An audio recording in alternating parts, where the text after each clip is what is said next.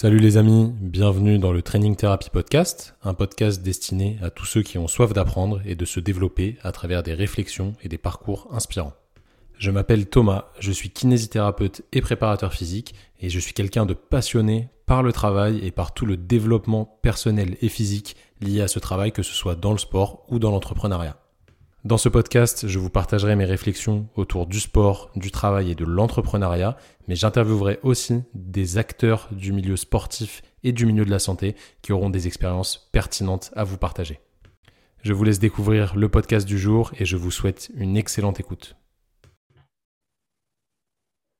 Salut les amis, j'espère que vous allez bien. Un nouveau podcast aujourd'hui j'interview, enfin j'interview, je vais discuter avec un, de mes amis que vous connaissez peut-être euh, ou pas pour certains. C'est un monde un petit peu spécifique. On va découvrir le monde du, bodybuilding et euh, de l'entrepreneuriat aujourd'hui à travers, à travers ce sport avec un de mes amis, Théo, Théo Le Guerrier. Théo, je te laisse te présenter. Déjà, merci euh, d'avoir accepté l'invitation pour ce podcast. Et puis, bah, je te laisse te présenter. Hein. Bah, bonjour à tous. Merci à toi de, de m'avoir sollicité du coup pour ce podcast et discuter un petit peu euh, ensemble autour de tous ces sujets, que ce soit le sport et l'entrepreneuriat. Donc, euh, bah voilà, moi, Théo Le Guerrier, euh, je suis athlète, athlète bodybuilder professionnel depuis déjà quatre ans. Ouais, on est en 2022, ça y est. et donc voilà, ça fait à peu près une dizaine d'années que je pratique la musculation, enfin le culturisme, on va dire à haut niveau, je suis anciennement euh, gymnaste également, euh, issu des sports-études, etc. Donc, on va dire depuis le début sportif, quoi, sur tout point. Et puis, maintenant, à mon compte aussi également, en tant que, coach en ligne et, athlète. Et du coup, bah, comment dirais-je, comment expliquer ça? Je, je, vends aussi également mon image aujourd'hui dans le sport et dans la supplémentation sportive et l'équipement. Coup, on peut dire que tu es plus ou moins influenceur, même si je déteste ce terme, euh, dans le sens où tu représentes des marques parce que les sponsors te permettent aussi de, vivre de ton, de ton métier. Enfin, ça, ça rajoute toujours du, du, beurre dans les épinards et puis ça te permet vraiment de, de vivre de ta passion métier qui vraiment, euh, pour le coup, n'est pas forcément quelque chose de très euh, rémunérateur à bas niveau, mais bon, à ton échelle, ça commence à être différent. Est-ce que tu peux expliquer un petit peu aux gens ce que tu as comme objectif là en ligne de mire euh, dans, le body pour que voilà, ceux qui ne te connaissent pas comprennent vraiment que tu es à, très très haut niveau. Alors, selon moi, très très haut niveau. Peut-être que toi, tu vas être modeste, mais. Euh, bah écoute, euh, ouais, influenceur, effectivement, c'est vite dit. c'est un mot qui rassemble tout et un peu n'importe quoi. non, prochainement, on va dire mes objectifs et au niveau auquel j'évolue dans mon sport bah, c'est déjà c'est un niveau euh, évidemment international et mondial. Euh, il y a une très grosse ligue américaine qui s'apparente à la NBA pour le basket, euh, donc qui est une ligue fermée où il décerne du coup voilà les droits d'entrée avec une carte professionnelle, chose que j'ai obtenue donc en, 2018 à Las Vegas. Et actuellement, tous les ans, on a le Mister Olympia qui se déroule, donc une compétition qui s'apparente en fait au, Super Bowl, euh, voilà, au Super Bowl dans le football américain. C'est un peu la, c'est la plus grosse compétition au monde, euh, donc qui rassemble tous les meilleurs athlètes de la planète et qui se déroule du coup aux États-Unis. C'est vraiment un main event euh, énorme. par exemple, pour, enfin, pour donner un exemple, pour que ça parle un petit peu aux gens, le prize money, par exemple, pour la personne qui remporte le show, c'est quand même plus de 400 000 dollars. Donc on est quand même sur, voilà, sur du bel événement. Et euh, donc, on a en général les, euh, les, les, plus gros athlètes de la planète qui, qui s'y retrouvent, donc euh, les gagnants des, concours professionnels et ceux qui sont qualifiés au championnat. Et l'année dernière, à une place près, j'aurais pu me qualifier pour ce championnat-là. Donc, au classement mondial, je suis entre le 20 et, ouais, 20 et 21e place mondiale sur l'année 2021. Quoi. Et donc, première place en France. Tu es, en quelle catégorie, toi, pour ceux qui connaissent pas trop le truc? Alors en fait, euh, dans le culturisme, il y a chez les hommes, on a plusieurs catégories. On a les catégories euh, men's physique. Euh, donc c'est une catégorie avec avec les hommes qui sont en, board short, c'est-à-dire short de plage un petit peu quoi. Après on a les, les classiques physiques qui sont une catégorie avec un rapport poids-taille qui s'apparente un peu au bodybuilding des années on va dire 70, 80. Donc euh, voilà, il y a un rapport poids-taille à respecter. Et après, comme en boxe, on a un peu les, poids lourds, euh, les open bodybuilding, où là, euh, on a tous les, tous les plus gros bodybuilders de la planète et c'est dans cette, dans cette catégorie-là que j'ai évolué. Comment tu t'es fixé cet objectif? Déjà, est-ce que c'est un truc que tu t'es dit dès le départ, quand tu t'es lancé dans, dans le body? Je veux faire Olympia. Ou alors, est-ce que c'est venu petit à petit? Est-ce que tu. Qu'est-ce qui t'a donné vraiment cette, cette foi en ce, cet objectif qui est quand même bah, le plus gros objectif possible dans ton sport? Bah Et comment comment t'en es arrivé là en fait?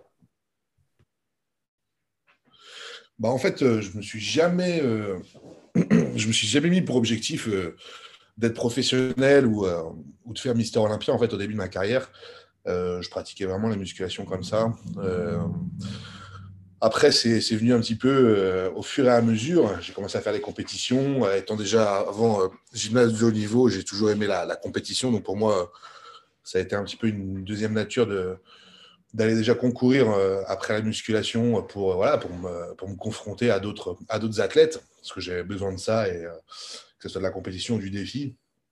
Et puis en fait, euh, j'ai fait mon chemin euh, petit à petit avec des objectifs, euh, on va dire vraiment à court terme. Je ne me suis jamais projeté à long terme initialement.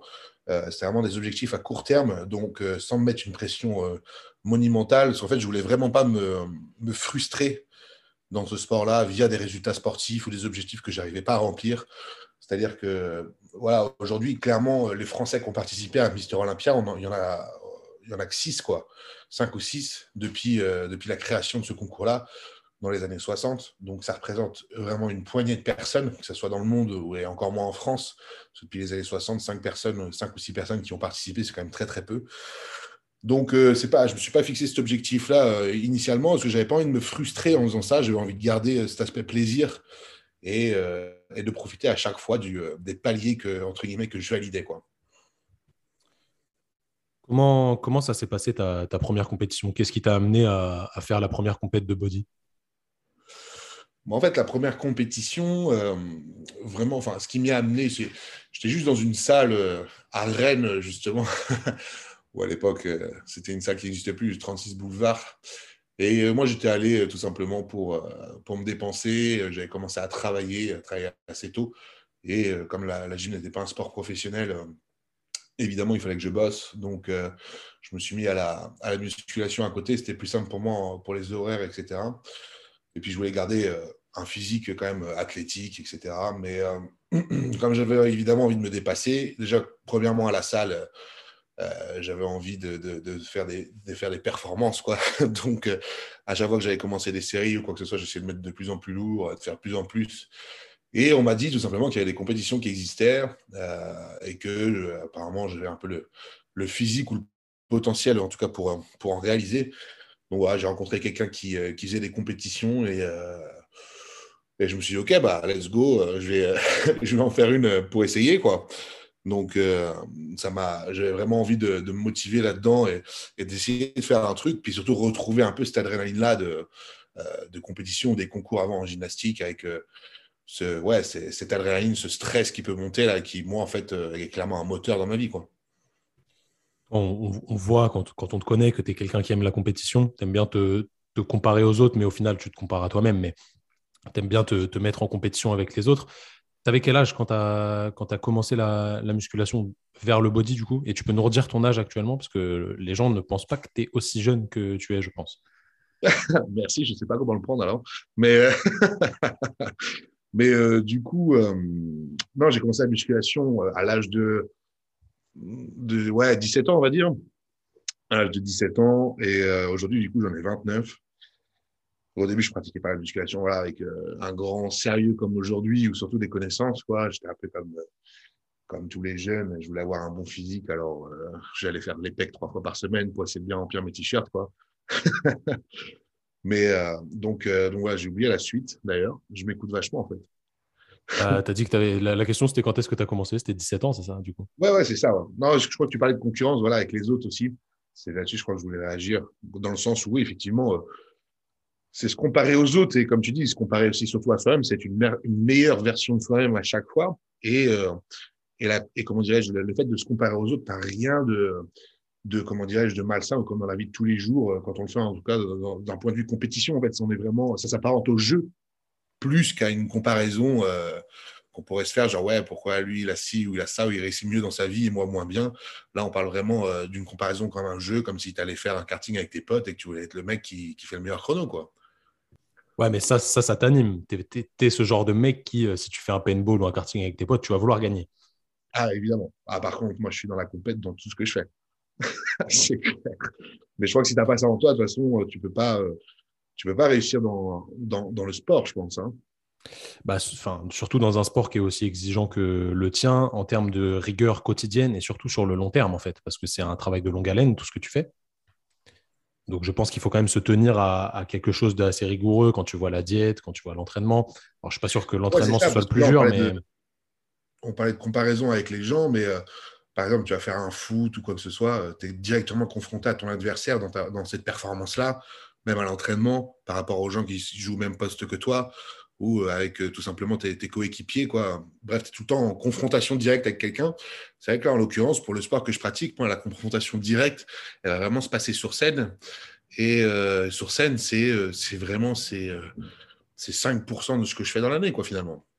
Donc, tout le reste du temps, en fait, je suis en compétition avec moi-même à la salle, à essayer d'être plus fort que ce que j'étais essayer de pousser mon physique plus loin, mes performances plus loin, et euh, dans la diététique, effectivement, au quotidien, que ce soit dans le régime de, prise de masse musculaire ou de, ou de dit de sèche, où là, effectivement, euh, c'est pareil, quoi. Je vais soit ne pas avoir faim, ne pas avoir envie de manger, devoir me forcer un petit peu, ou, justement péter la dalle et, euh, et comment dirais-je, et, essayer de rester là-dessus sans faire aucun écart. Et ça, au final, le combat, il se fait vraiment avec moi-même, quoi.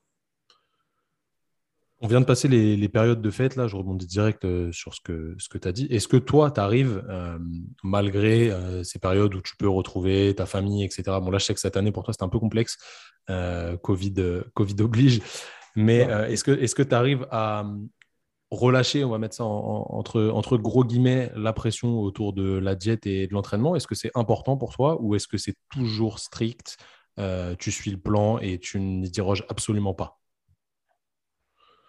Bah, en fait, euh, ça tout dépend de la période dans laquelle je suis. Ça m'est arrivé de faire les fêtes et, euh, d'avoir des compétitions euh, juste après. Donc, je me rappelle, je crois que j'avais fait les compétitions en, janvier. Et en janvier, je crois que j'étais dû, partir en Tunisie et février en Inde. Et, là, effectivement, à l'époque, il n'y avait pas de fête pour moi, quoi. En tout cas, au niveau diététique. Donc, effectivement, ça s'est passé avec, avec mes tupperwares et sans alcool, etc., etc. Maintenant, euh, voilà, comme je disais, tout dépend de la période. Moi, je suis sérieux toute l'année parce que je, clairement, enfin, je suis au régime en fait toute l'année parce que j'optimise mon alimentation pour ce que je suis en train de faire euh, à chaque fois, que ce soit euh, perdre du poids, prendre de la masse ou me stabiliser. Donc aujourd'hui, tout est pesé et réglé. mais le fait que je sois sérieux toute l'année et que les fêtes souvent tombent maintenant un petit peu dans, dans ma saison basse, effectivement, par contre, je vais, je vais pouvoir, comment dirais-je, manger normalement euh, pour Noël euh, ou, pour, le Nouvel An, tout en me faisant plaisir du fait que justement j'ai construit vraiment euh, tout le reste de l'année aussi quelque chose de, très sérieux. quoi. Effectivement il n'y a pas de problème à aller, à aller relâcher pendant les fêtes si on n'a pas d'échéance qui arrive, surtout si on est sérieux vraiment tout le reste du temps. quoi. Déjà de un, ça fait du bien mentalement parce que le mental joue quand même une part très importante aussi dans tout ce qu'on fait. Et en tout cas pour ce qui est de l'entraînement, euh, ça, en revanche, j'essaie toujours de m'y tenir. Des fois, je relâche un petit peu parce qu'il faut que, que je, que je m'enlève un petit peu de stress musculaire euh, et donc euh, réduire un petit peu l'entraînement, surtout quand je suis hors saison, après toute une longue saison de compétition où là, mon corps vraiment a été en stress pendant des mois et des mois, à s'entraîner tous les jours, à avoir un régime très strict, etc. donc, ça m'arrive des fois de relâcher. je vais pouvoir couper pendant une semaine, 15 jours. Euh, mais en revanche, après, même quand des fois, bah, je reviens justement euh, en Bretagne pour voir la famille, etc., même si des fois, je peux m'entraîner un petit peu moins ou un jour, je ne vais pas aller à la salle, je vais quand même essayer d'avoir une activité euh, physique, cardiovasculaire, par exemple, avec du cardio à jeun, ce genre de choses-là. Ok, on va, on, va, on va rester sur l'entraînement et le, rythme que tu as actuellement dans ton objectif pour, pour Olympia avant de, dériver gentiment sur, euh, sur le travail et tout ce qui est euh, professionnel, etc. Même si euh, pour toi, les, deux s'entremêlent. Ça ressemble à quoi une journée type de, Théo en vue de, préparer Olympia qui va se dérouler en, en, 2000, en 2022 Bah, donc, vraiment une journée type, on va dire, vraiment sur le côté sportif. en préparation, là, hors saison, le matin, ça va, parce que ça me laisse un petit peu plus de temps pour toutes mes activités professionnelles. Mais je me lève directement, la première chose que je fais, c'est je vais, je vais me faire à manger. c'est nerf de la guerre. Je mange de toute façon 6 à 7 fois par jour, donc c'est toutes les 2h30, 3h. Et la première chose que je fais après une bonne nuit de sommeil, c'est justement d'aller petit déjeuner, euh, de prendre toute ma, ma routine euh, au niveau des compléments alimentaires, euh, déjà au lever et même à jeun. Juste avant de manger, je vais, pouvoir, je vais, boire, un, je vais boire pas mal d'eau pour me réhydrater après une bonne nuit, prendre tous mes compléments, que ce soit du collagène, etc., pour après petit déjeuner tranquillement. là, en ce moment, ça me laisse le temps le matin de, de comment dirais-je, de, m'occuper de mes activités professionnelles annexes. Et après, je vais aller à l'entraînement tranquillement Là, l'entraînement, j'en ai pour euh, une heure et demie, deux heures, on va dire. Et puis, euh, en général, enfin, l'entraînement, je vais, euh, je vais faire soit un petit peu de cardio, soit du stretching, ou sinon du massage deep tissu, on va dire, avec, avec mon masseur qui vient. ça, c'est vraiment pour la partie hors saison. Après, je, pareil, je vais rentrer, je vais me remettre à bosser, je vais manger encore et encore et, essayer de me coucher pour avoir une bonne nuit de sommeil. Mais là, on va dire que c'est vraiment la partie facile. Ce n'est pas la partie la plus, la plus, comment dirais-je, la plus fournie en termes de, en termes de travail pour la préparation. Par contre, le fait de prendre du poids et, de s'entraîner lourd, ça va amener vraiment une grosse fatigue. Le fait d'être en digestion toute la journée, voilà, c'est une partie où tu prends 5, 10 kilos, effectivement, tu es beaucoup plus fatigué. Et après, par contre, quand j'entre vraiment dans ma préparation pour les concours, et là, cette année pour Olympia, ce sera le matin avant le petit déjeuner. En revanche, là, je vais aller faire du cardio training à jeun. Donc, euh, marcher, que ce soit une, demi-heure, marcher à jeun sur la, sur la marche rapide, du moins soutenue. Euh, et, après, en général, je vais souvent faire une cryothérapie le matin aussi. Euh, cryothérapie pour, euh, pour vraiment.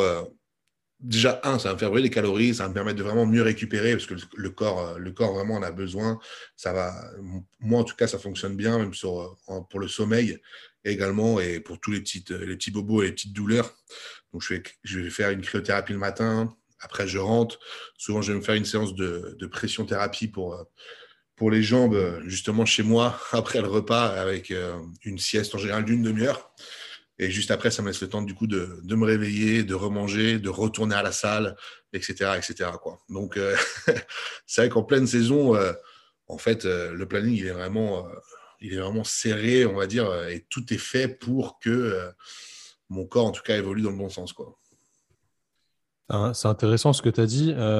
tu peux nous dire à peu près là combien tu pèses et quel taille tu fais pour que les gens se rendent compte en réalité de euh, ce que la vie dans un corps de bodybuilder en open comme toi, en poids lourd, euh, peut, être. Est-ce que c'est le terme d'ailleurs? Ben, bah, Pas loin, hein, pas loin. Euh, très honnêtement, ça dépend pourquoi, mais effectivement, bah, évidemment, il y, a des, il y, a des, pertes de mobilité qui se font, hein, ça c'est évident. non, aujourd'hui, je me, je mesure, je ne suis pas franchement, je ne vais pas mesurer depuis, euh, depuis une éternité, mais euh, je suis entre 1,79 et 1,80 normalement. Et, euh, et comment dirais-je là pour le poids Je me suis pesé hier. Euh, bon, c'était pas à jeun, c'était dans la journée, mais j'étais à 133 kilos. Donc, donc, ça fait quand même pas mal de poids. Quand tu commences à faire 50 kilos de plus que ta taille, même plus que ça, attends. Ouais, si, ça, 50 kilos de plus que ta taille. Euh, bah, de toute façon, tu es censé être en obésité, hein, clairement, dans les rapports. Donc, euh, moi, je, moi, en tout cas, je tombais dans l'obésité morbide pour, pour le vaccin. Donc, j'étais sur les primo-accédants là-dessus. quoi. Mais, euh, mais après, bah, c'est pas compliqué. quoi. J'ai envie de dire, pour quelqu'un s'en rendre compte, tu charges un sac à dos avec 30 kilos et puis tu le mets sur ton, sur ton dos et tu vas marcher toute une journée avec. quoi. Voilà, moi, c'est le poids que je me traîne à peu près au quotidien. Donc, évidemment, c'est bien réparti, et, euh, etc. Mais euh, il y a des choses qui sont beaucoup plus compliquées. C'est sûr que si tu vas faire du shopping toute la journée, euh, aller te balader en ville toute une journée, bah, toi, à la fin de la journée, tu es éclaté, quoi, tout simplement, parce que le, on va dire que le moindre mouvement que je fais, qui va représenter peu de calories pour quelqu'un, moi, ça va être le double ou le triple. Donc, évidemment, que ce soit physiologique ou cardiovasculaire, moi, je suis tout le temps en action, quoi. Donc, même au repos, je boule des calories. Et puis, ouais, euh, c'est clair que pour il y a des tâches qui sont plus compliquées que d'autres, genre par exemple faire ses lacets ou mettre ses chaussettes, tu vois, c'est euh, là ça, devient ça devient compliqué quoi. Alors, je, posais cette question à Théo. Euh, moi, on, se connaît très bien en vrai, donc sa réponse, je la connaissais, mais c'est pour que vous vous rendiez compte, en fait, avoir un physique hors norme comme ça, c'est pas forcément euh, une rigolade tous les, tous les jours.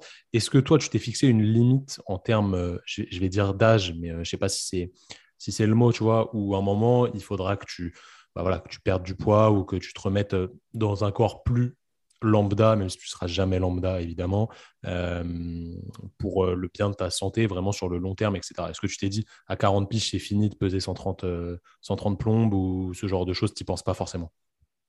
Bah, Très honnêtement, j'en ai, strictement aucune idée pour l'instant. Après, pas dans le sens où je m'en fous de ma santé, mais c'est vraiment pas le cas. Parce qu'aujourd'hui, je suis suivi médicalement de toute façon. Donc, je fais des prises de sang très régulières, des échographies.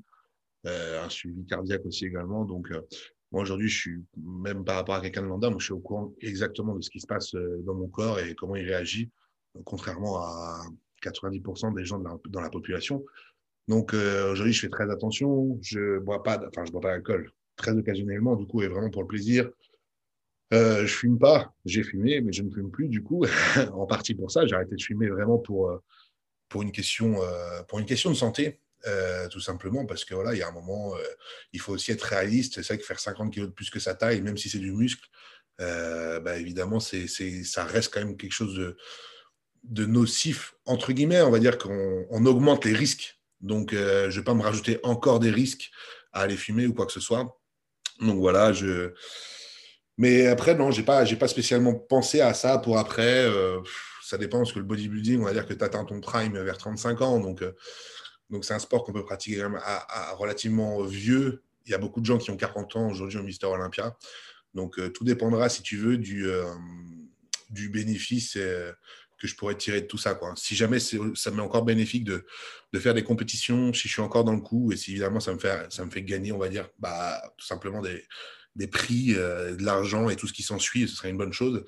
Et euh, si le jeu n'en vaut pas la chandelle et que j'aurais d'autres choses, à faire et d'autres axes professionnels euh, à côté, évidemment que, après je, me remettrai dans un corps entre guillemets plus, euh, plus lambda, même si comme tu l'as dit, une fois qu'on sait que notre corps est un outil et qu'on est compétiteur et quoi que ce soit, même un corps lambda, on a envie d'en tirer le plus de performances possible. Donc même en étant plus léger ou quoi que ce soit, j'essaierai de m'entraîner pour être performant, en tout cas sur, sur plein d'autres choses. Quoi. Bon, ça, ça, ça, m'étonne pas vis-à-vis de ton, ton, côté compétiteur, etc. Euh, moi, je sais, pour, pour, te connaître personnellement, que tu es quelqu'un de très débrouillard qui a travaillé très tôt. Alors, je ne parle pas du sport, là, je parle d'un point de vue euh, professionnel, qui a lancé pas mal de business, etc. Pourquoi tu fais tout ça? En, vrai, qu'est-ce qui te motive à aller chercher euh, Olympia? Au-delà, ou ou pas forcément au-delà, hein, ça dépend vraiment de, toi, de ta réponse, des 400K euh, dont tu nous as parlé tout à l'heure en termes d'oseille, parce que c'est énormément d'argent. Euh, j'espère que vous vous en rendez compte quand, vous écoutez ce, podcast. 400K, si tu as 400K, tu peux être bien toute ta vie si tu es assez intelligent avec ta, gestion, ta gestion euh, des, sous, on va dire. quand tu gagnes les, 400 000, tu as au moins la même chose, si ce n'est pas le double en contrat derrière. Quoi. En plus, en plus, donc tu prends beaucoup, plus d'oseille que, que ça.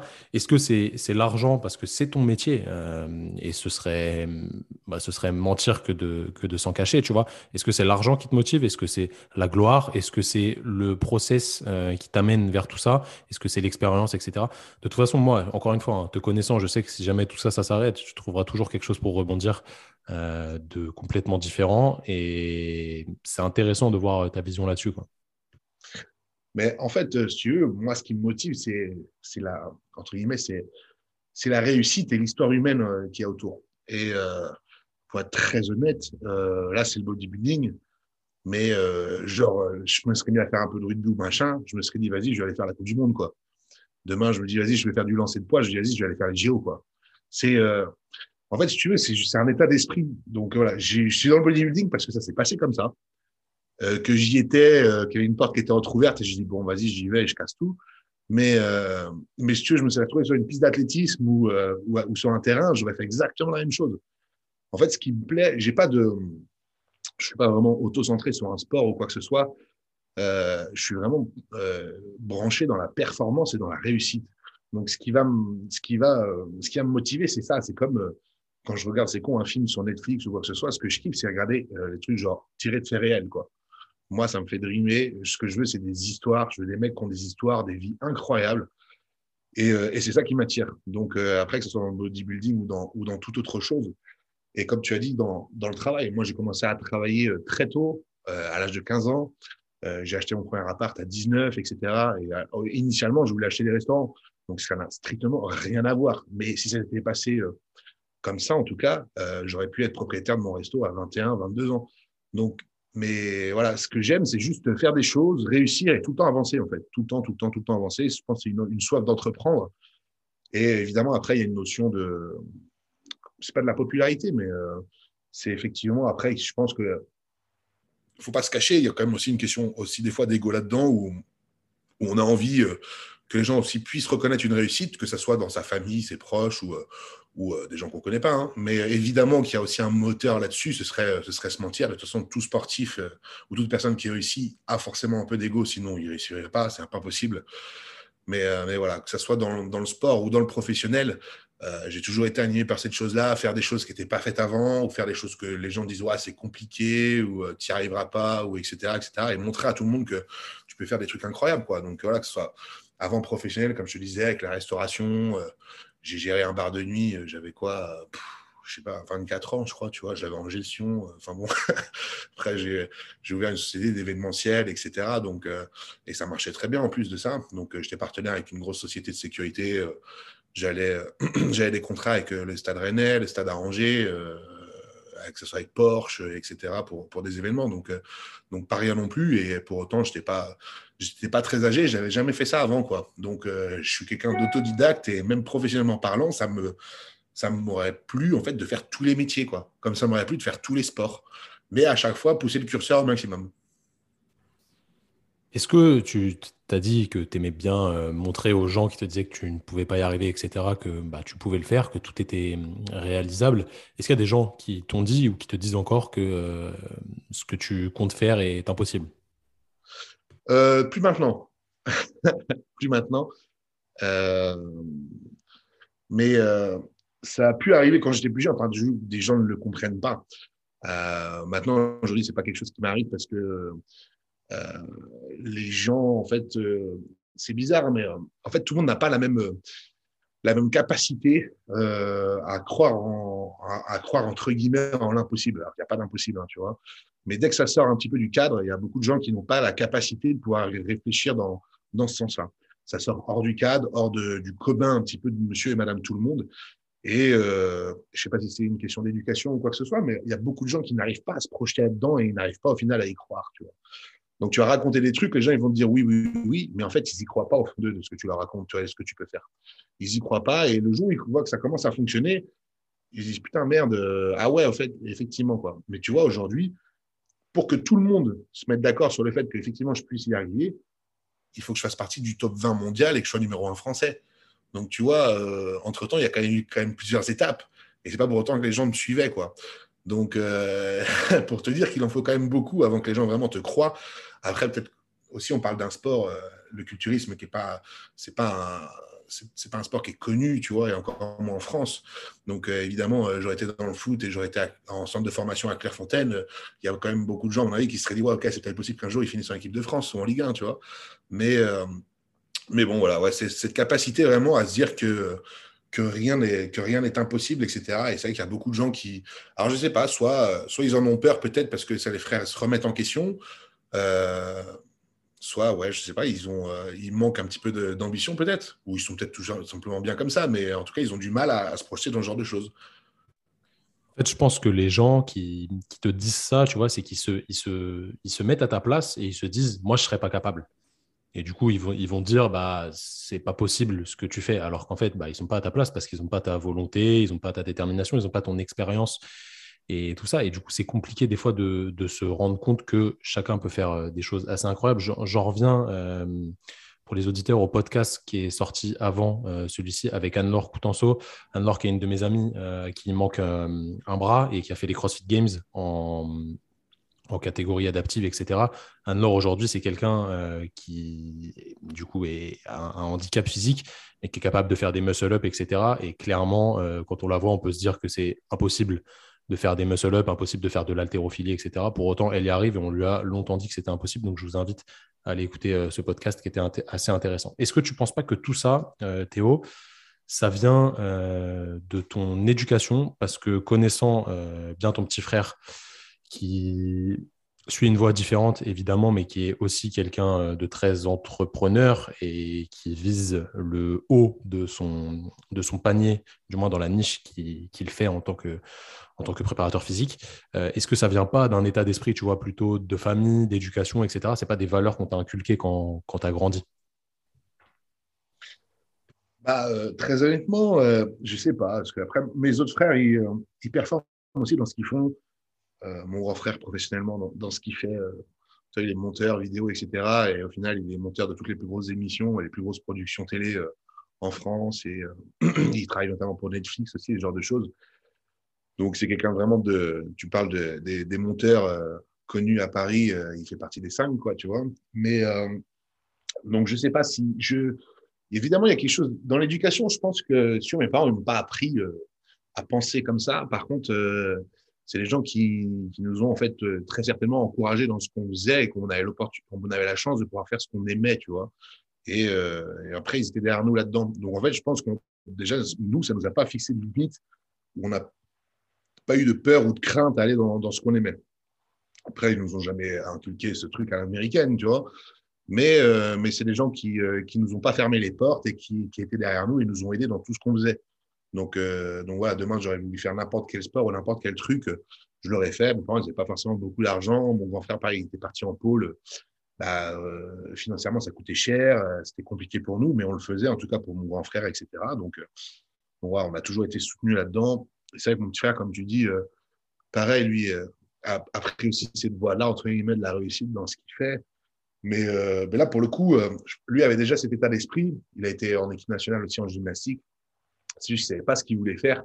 Et par contre, il était ancré un peu dans, cet esprit de société où effectivement, il fallait qu'il se trouve un travail. Et il rêvait pas de très grand, en fait. Il rêvait pas grand. Et je me rappelle, je me et lui, euh, un tu le revois, d'ailleurs, tu pourras lui demander. Mais, euh, c'était justement mon père qui m'a demandé si je pouvais aller, euh, aller discuter avec mon petit frère. Et je suis allé manger au restaurant avec lui. Et euh, il y a un truc qui m'a vraiment marqué, c'est que, en fait, il savait pas ce qu'il voulait faire de sa vie. Tu vois? Et euh, c'était euh, c'était vraiment euh, c'était un moment assez émouvant parce que il était vraiment perdu. Mais pour de vrai c'est pas un flemmard c'est un mec qui bosse et tout. Et je l'ai vraiment vu dans ses yeux et il s'est mis à pleurer tu vois parce que il savait pas ce qu'il voulait faire de sa vie. Et, il était angoissé là-dedans. Et je l'ai vu pleurer devant moi. Ça me fait quand même tout drôle. Et je lui ai demandé je lui ai posé une question. Je dis euh, je dis demain tu sais quoi ton rêve? Il me dit comment ça tu vois? Ben, je dis c'est tu c'est quoi ton rêve? Qu'est-ce que tu vas faire demain? Tu rêves de quoi? Il me dit, ouais, je sais pas, euh, être euh, prof, euh, enfin coach, tu vois. Je dis, non, c'est pas un rêve, ça, tu vois. Il me dit, bah, je sais pas, j'aimerais bien, euh, je sais pas, diriger une salle ou, tu vois, directeur d'une salle. Bah, je dis, non, mais je dis ça, c'est pas un rêve non plus, ça, tu vois. Et je dis, écoute, je te demande, c'est quoi ton rêve? Dis-moi, si tu fermes les yeux, comme quand je te dis, tu gagnes à l'euro million, qu'est-ce que tu ferais? Si là, demain, si tu avais l'opportunité de faire ce que tu voulais, ce serait quoi ton rêve? Et il m'a dit, bah, j'aimerais bien être préparateur physique de l'équipe de France de foot. Bah, je lui ai dit, bah, écoute, aujourd'hui, tu as 20 ans. Et eh ben, j'y c'est parti. J'y c'est parti. Le mec, au début, qui a voulu faire préparateur de l'équipe de France de foot et qui est aujourd'hui, il a eu ton âge et il a démarré maintenant. Il n'y a aucune raison pour toi de n'y arrives pas. Si au jour d'aujourd'hui, c'est ce que tu souhaites, eh ben, tout ce que tu fais et tout ce que tu entreprendras ira dans ce sens-là. Et au mieux, tu finiras en Ligue 1, tu vois, ou au pire en Ligue 2. Mais, mais tu peux y arriver. Et il y a des mecs qui l'ont fait dans tous les pays et des préparateurs physiques de l'équipe de France de football. Il y en a à chaque euh, entraîneur différent, tu vois, ou dans des grands clubs euh, européens de foot. Donc voilà, j'ai dit, bah, écoute, à partir de, moment, de, à partir d'aujourd'hui, c'est parti. On sait comment il faut le faire pour y arriver.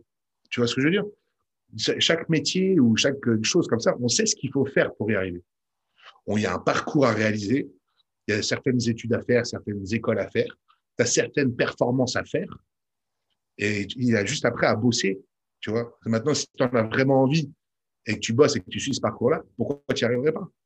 Pourquoi tu n'y arriverais pas? Il n'y a pas... Euh, il a pas un jour quelqu'un qui descend du ciel, qui prend la main et qui dit tiens vas-y je vais te mettre à ce poste-là, tu vois, ou le ticket d'or de Willy Wonka quoi. Ça n'existe pas quoi. Donc euh, c'est euh, tu as, un parcours qui t'est donné, on le connaît tous, tu vois, pour arriver à telle ou telle chose. Maintenant, c'est est-ce que tu es capable de le faire C'est juste ça la question. Mais aujourd'hui, c'est possible. C'est vrai, qu'aujourd'hui, euh, à, l'ère actuelle, du moins 2022, tout est possible à qui s'en donne les moyens. Bien sûr. Euh, vraiment, c'est un truc qu'on ne peut pas se cacher derrière. Euh, non, c'est impossible. Maintenant, tout, tout est atteignable avec un minimum de, travail, évidemment. Et je suis sûr qu'il lui arrivera parce qu'il fait du, très bon taf et c'était exactement à, cette histoire que, que je pensais, même si je ne la connaissais pas dans les détails, évidemment. Est-ce que toi, euh, en grandissant ou encore actuellement, tu nous as dit que tu étais inspiré par les films avec des, des, vraies histoires? Moi aussi, j'adore, tu vois, le, par exemple, le reportage Netflix sur Conor McGregor. Euh, je peux le regarder, franchement, je pourrais le regarder deux fois par jour, tu vois. C'est un, un, truc, ça me, ça me rend dingue. Est-ce que tu as eu des idoles? Alors, j'aime pas ce terme idole, mais euh, est-ce que tu as eu des espèces de, de mentors, des personnes qui t'ont inspiré, euh, des personnalités connues ou pas, hein, d'ailleurs, qui t'ont inspiré à, à, garder la motivation ou voilà, des fois, tu as des petites pertes de motivation, tu es un petit peu moins déter, etc., de, de, de garder cette motive. Est-ce qu'il y en a qui te viennent à l'esprit comme ça? Ouais, ouais. Après, tu vois, j'ai jamais j'ai déjà eu, pardon, cette discussion-là il n'y a pas longtemps, justement avec quelqu'un, et euh, dans le sens où, genre, ouais, les gens que tu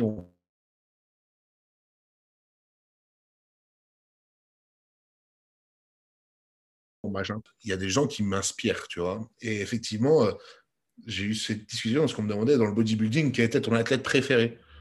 Ben, je dis, ça, ça dépend en fait euh, de quoi on parle. Parce que, genre, euh, c'est comme les footballeurs préférés, tu vois. Je vais aimer, je prends le football, désolé, mais parce qu'en fait, c'est ce qui parle à le plus de gens, tu vois. mais tu vas aimer regarder quelqu'un jouer, et c'est pas pourtant que tu aimes sa personnalité ou ce qu'il fait à côté dans sa vie, tu vois. Donc, moi, c'est un petit peu comme ça que je vois les choses. Il y a des sportifs que j'admire, soit par leurs résultats et parce qu'ils ont fait dans leur sport, ou d'autres parce que c'est des gens qui se sont vraiment battus et qui font des belles choses à côté, tu vois. Donc, notamment dans le, dans le culturisme, on a quelqu'un qui s'appelle Jay Cutler, qui a commencé très tôt et euh, qui est un athlète où, tu vois, voilà, physiquement, euh, moi, je trouve pas, euh, enfin, esthétiquement parlant, c'est pas quelqu'un que, que j'admire. Par contre, c'est lui qui a détrôné vraiment un petit peu le, la légende un petit peu de ce sport qui s'appelle Ronnie Coleman. Et c'est un mec qui a travaillé, d'arrache-pied, quoi. D'arrache-pied, quoi. C'est un mec qui, il a, il s'est dit, bah, vas-y, faut que je batte le, mec le plus, le meilleur de la planète, on n'en reverra peut-être pas des mecs comme lui, tu vois. Et euh, du coup, il habite tout en neuf pour le faire, que ce soit pour se réveiller à 4 heures du mat, aller s'entraîner à 6 heures, pas de problème. Le mec, il a tout fait, ça a été une bête de travail. Et tout ça en restant super humble et en donnant un coup de main à tout le monde. Et à côté de ça, il a, il a aussi également euh, bien géré sa carrière euh, parce que dès qu'il a commencé à gagner de l'argent, il a monté des business, euh, fait un peu d'immobilier, etc. Donc, on va dire que pour le plan de carrière, vraiment un mec comme Jay Cutler, du moins dans le sport que je fais, c'est vraiment quelqu'un que, que je vais admirer. Ou après, ça paraît peut-être très banal de dire ça et très cliché, mais quelqu'un comme Arnold Schwarzenegger, c'est juste incroyable ce qu'il a fait de sa vie, quoi. Le mec, il arrive aux États-Unis. Est-ce que tu as, est as, lu son, son livre? Alors, euh, euh, j'ai très gros problème avec les livres. Parce que malheureusement, euh, je, suis un peu je suis un peu dyslexique et du coup, c'est très compliqué pour moi de lire, de rester concentré et de bien tout comprendre. en tout cas, sur le support livre, tu vois. Donc, voilà, c'est compliqué pour moi. Mais, mais comment dirais-je Je t'ai posé, posé la question un peu, un peu volontairement pour que les gens se rendent compte aussi que tout n'est pas facile et qu'il y a des difficultés. C'est assez compliqué hein, d'être dyslexique aujourd'hui. Euh, dans le sens où maintenant tu t'exprimes sur les réseaux, etc. Même s'il y a la vidéo maintenant qui, facilite les choses et tu n'as pas besoin d'écrire ou de lire, euh, c'est pas simple quand tu es quelqu'un qui a une image. Euh, et alors, pour faire le petit parallèle, toi actuellement tu inspires beaucoup de gens, il faut que tu t'en rendes compte et tu t'en rends compte. C'est ça qui est intéressant. Tu as plus de 60 000 abonnés maintenant, je crois, sur, euh, sur Insta, sur YouTube, je sais pas combien tu en as, mais je pense que les gens sont très inspirés par ce que tu fais. Et s'ils écoutent ce podcast, ils vont vraiment être encore plus inspirés parce qu'on se rend compte que tu es quelqu'un qui, qui cherche les choses à fond, qui creuse et pas que dans le body. Donc ça pourra intéresser des gens autres que, le, que le milieu du body. Mais tout n'est pas si facile dans le sens où voilà, tu n'as pas eu toutes les chances de ton côté non plus à ce, à ce sujet-là. On va en revenir sur Arnold, hein, mais c'était une petite parenthèse qui est quand même importante. Les, les, gens, enfin, les gens sont toujours en train de se demander euh, qu'est-ce que tu as eu de plus qu'eux, en fait, pour y arriver Rien, quoi. C'est juste ta volonté, mec. Tu vois, il y a toujours mieux, il y a toujours pire. C'est toujours très, très compliqué, tu vois. Effectivement, comme tu dis, ouais, la dyslexie, c'est complexe. surtout que moi, c'est un truc où j'ai pu, entre guillemets, un petit peu souffrir parce que dans peut-être moins aujourd'hui, mais à l'époque où moi j'étais à l'école et compagnie, euh, c'était pas quelque chose euh, d'ancré ni quoi que ce soit. Donc, euh, et malheureusement, dans le système dans lequel on évolue, euh, genre si tu as, si des manques de, si as un manquement sur l'orthographe ou sur la compréhension ou quoi que ce soit, bah, en fait, on te prend pour un débile, tu vois. Donc, ce qui n'a strictement rien à voir. Je pense qu'au jour d'aujourd'hui, les gens qui écouteront ce podcast se rendent compte que le quotient intellectuel n'a strictement rien à voir avec ça, tu vois. Mais, mais tu es mis dans une case où tu es un peu con, tu vois donc euh, ou incompris. Et euh, c'est quelque chose d'un petit peu compliqué, mais c'est ce qui m'a aussi donné, je pense, aujourd'hui toute cette énergie pour me battre, tu vois. Parce que c'est des choses, il y a certaines choses qui te font mal dans ta vie et euh, qui te donnent justement cette rage, tu vois, pour, pour aller chercher, pour aller se faire mal. Parce que que ce soit professionnellement parlant ou sportivement parlant, quand on a une réussite, on se fait mal à la tâche. On se fait mal dans ce qu'on fait, on sacrifie des choses et on se fait mal, tu vois. Et aller chercher cette douleur-là, il faut déjà en avoir une en soi. Et après, comme tu dis, pour en revenir à Arnold, comme on disait, c'est pareil, voilà, c'est quelqu'un qui est arrivé. Le mec, il, euh, il est arrivé, il était immigré autrichien aux États-Unis. Euh, euh, pour gagner l'oseille, il, faisait à l'époque de la toiture, tu vois. Donc, bon, il faisait des toitures, il mettait des, tuiles sur les toits à Los Angeles. Les mecs entraîné, il y avait le bodybuilding. Il s'est dit, vas-y, je vais m'y mettre aussi là-dedans. Il en faisait déjà à l'époque. Il est devenu le meilleur athlète le meilleur athlète au monde là-dedans. Euh, il est devenu une légende de ce sport-là, tel que Pelé ou Maradona dans, le football. Et euh, derrière, le mec s'est dit Ok, je vais me mettre dans le cinéma. C'est devenu l'acteur le, mieux payé d'Hollywood. Donc, tout simplement, l'homme le mieux payé de la planète au niveau euh, cinéma, tu vois. Donc, encore une fois, le mec, il est au top. Et il s'est dit Après, je vais faire de la politique. Ok, pas de problème. Et le mec devient gouverneur de la Californie, qui est l'État le plus riche des États-Unis, donc du pays le plus puissant au monde. Donc voilà, je pense que le mec, dans tout ce qu'il a entrepris, il a quand même fini en haut du panier. Et rien que pour ça, c'est inspirant, tu vois. Et personne n'est venu, il n'avait pas une prédisposition à ça, si ce n'est euh, la cogite, si tu veux, et l'envie de réussir. C'est exactement ça. Je vous, invite à lire euh, le livre Total Recall, ça s'appelle, c'est sa biographie. C'est sacrément gros parce qu'il raconte tout. Euh, et c'est assez, alors c'est pas, pas, de 2020, mais c'est assez récent. Du coup, on a toutes les dernières histoires aussi. Et puis le gars, pareil, il n'y a pas eu de, choses faciles. Il s'est fait opérer du cœur. Euh, plus personne voulait le reprendre après cette opération, etc. Pour faire des tournages. Être gouverneur de Californie, le mec n'est même pas américain parce qu'il n'est pas né aux États-Unis, donc il ne peut pas avoir la nationalité. Sinon, il disait qu'en gros, il aurait voulu être président. Et peut-être que c'est juste ça euh, qui l'a empêché d'être président parce que c'était c'est, vraiment strict là-bas. Si tu n'es pas américain, euh, né sur le territoire, tu peux pas être président. Bref, c'est un livre qui est incroyable. Euh, on, peut penser ce qu'on veut. On se dit, ouais, Schwarzenegger, machin, le mec bodybuilding, Terminator, etc., ça va être complètement nul comme livre. En vrai, le livre est assez incroyable, même s'il est très long. Donc, je vous invite à le lire et à vous intéresser du moins à la vie de, de, de Schwarzy, qui est une vie très remplie. Et c'est vraiment un exemple de. En fait, il n'y a pas de limite. Il n'y a vraiment pas de limite dans, tous les domaines. C'est un truc de fou. C'est exactement ça. C'est vrai qu'on a toujours cet a priori-là en se disant, ouais, Schwarzenegger, tu sais, genre, ça pue jusqu'à la testostérone et le niveau euh, doit être un peu bas, quoi. Sauf que là, on parle vraiment pas de ça. On parle de mindset et de, et de réussite dans la vie, quoi. Et, euh, et clairement, je mets, enfin, je mets au défi euh, n'importe qui de me trouver un mec qui a, qui a, plus performé que ça dans tout, quoi. Franchement, très honnêtement, quoi. Donc, et puis en plus de ça, il se révèle. Tu peux pas arriver à faire tout ça en étant quelqu'un d'un peu bête. C'est strictement impossible. Il faut être quelqu'un de très intelligent, surtout quand tu viens pas d'une famille et surtout dans la politique, que tu viens pas d'une grosse famille, une famille qui a de l'argent, euh, qui est reconnue, etc. Donc c'est un mec qui a dû user de tous les stratagèmes et toute, euh, toute l'intelligence possible pour se placer à gauche et à droite et arriver à son but final, tu vois. Donc effectivement, c'est quelque chose de très intéressant. Schwarzenegger ou n'importe qui d'autre, en fait, on s'en fout du fond, ou que ça soit pour faire de la muscu, du foot ou du, ou du cinéma d'auteur ou du Terminator. Mais ce qui est intéressant, c'est justement le parcours, quoi. Vraiment, je, je, je, recreuse là-dedans. C'est vraiment un truc de ouf parce que le gars, euh, donc il vient d'Autriche. C'était juste après la guerre, etc. Quand, quand il a commencé à monter euh, on l'a accusé d'être un fils de nazi, donc euh, quelque chose de très compliqué quand même aux États-Unis, dans un pays comme les États-Unis. Et malgré tout ça, euh, il a réussi à, faire ce qu'il a fait. Donc bon, c'est quand même assez ouf en termes d'exemple et de, travail. Donc je, vous incite encore une fois vraiment à, vous renseigner là-dessus. Ça va vraiment vous motiver pour ceux qui ont, la foi de, lire aussi, des livres aussi gros. Est-ce que actuellement il y a certaines personnes Alors, je sais que ton entourage, il se trie au fur et à mesure euh, quand tu fais des choses qui sortent de, l'ordinaire, on va dire, tu ne côtoies plus les mêmes personnes et tu côtoies que des gens qui te ressemblent dans le, mindset. Est-ce qu'il y a encore des gens qui ne comprennent pas ton mode de vie qui est centré autour du développement de ton corps, mais au final, ce n'est pas que le développement de ton corps, c'est le développement de ta personne. Et comment tu vis euh, le fait d'avoir un, un, mode de vie un petit peu atypique, dans le sens où tu manges beaucoup, tu t'entraînes beaucoup, tu es obligé de te reposer. On l'a dit, euh, faire 50 kilos de plus que sa taille, c'est pas forcément un truc cool au quotidien. Est-ce qu'il euh, y a encore des gens ignorants qui te disent des choses qui ne comprennent juste pas euh, le regard des autres, des gens que tu peux croiser, etc. Est-ce qu'il y a encore des, choses là-dessus où tu as du mal ou est-ce que maintenant ça va et, plus personne te, te, fait chier avec ça euh, Alors maintenant, oui, ça va, mais non, il y a encore des gens qui vont chier avec ça. mais si tu veux, comme tu l'as dit, tu fais le tri au fur et à mesure du temps là-dedans. Euh, déjà, après, maintenant, mes proches le savent, c'est-à-dire que c'est un métier. Euh, beaucoup de gens voient ça en, voyant un aspect esthétique, par exemple, tu vois. Euh, parce qu'ils vont, ils vont essayer, comment dire, de s'identifier à ce que je fais.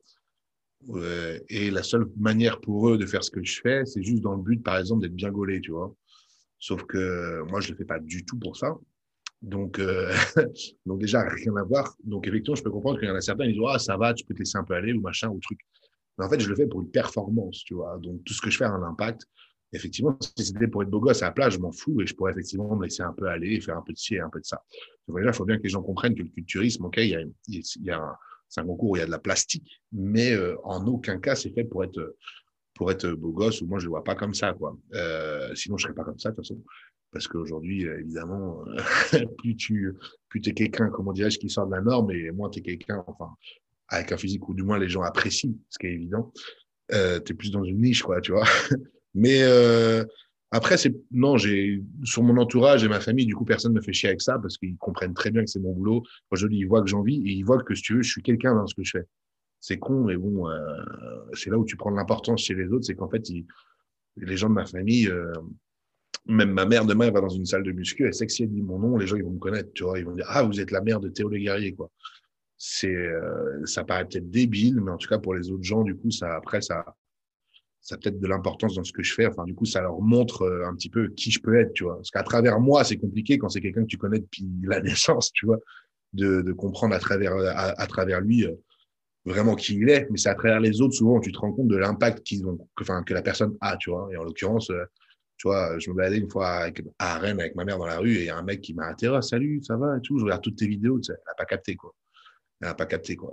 Elle s'est dit, ah ouais, ok, non, mais genre, tu le connais? Elle dit, mais non, je le connais pas. C'est juste quelqu'un qui me suit sur YouTube, sur ma page, tu vois. Et euh, là, tu vois, c'est là où les gens, euh, enfin, tes proches commencent à réaliser là-dessus, tu vois.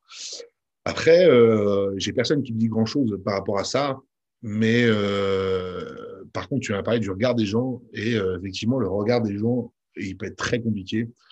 C'est pas facile. C'est pas tout le temps facile. Je sais que des fois, c'est pas facile pour les gens qui m'accompagnent surtout.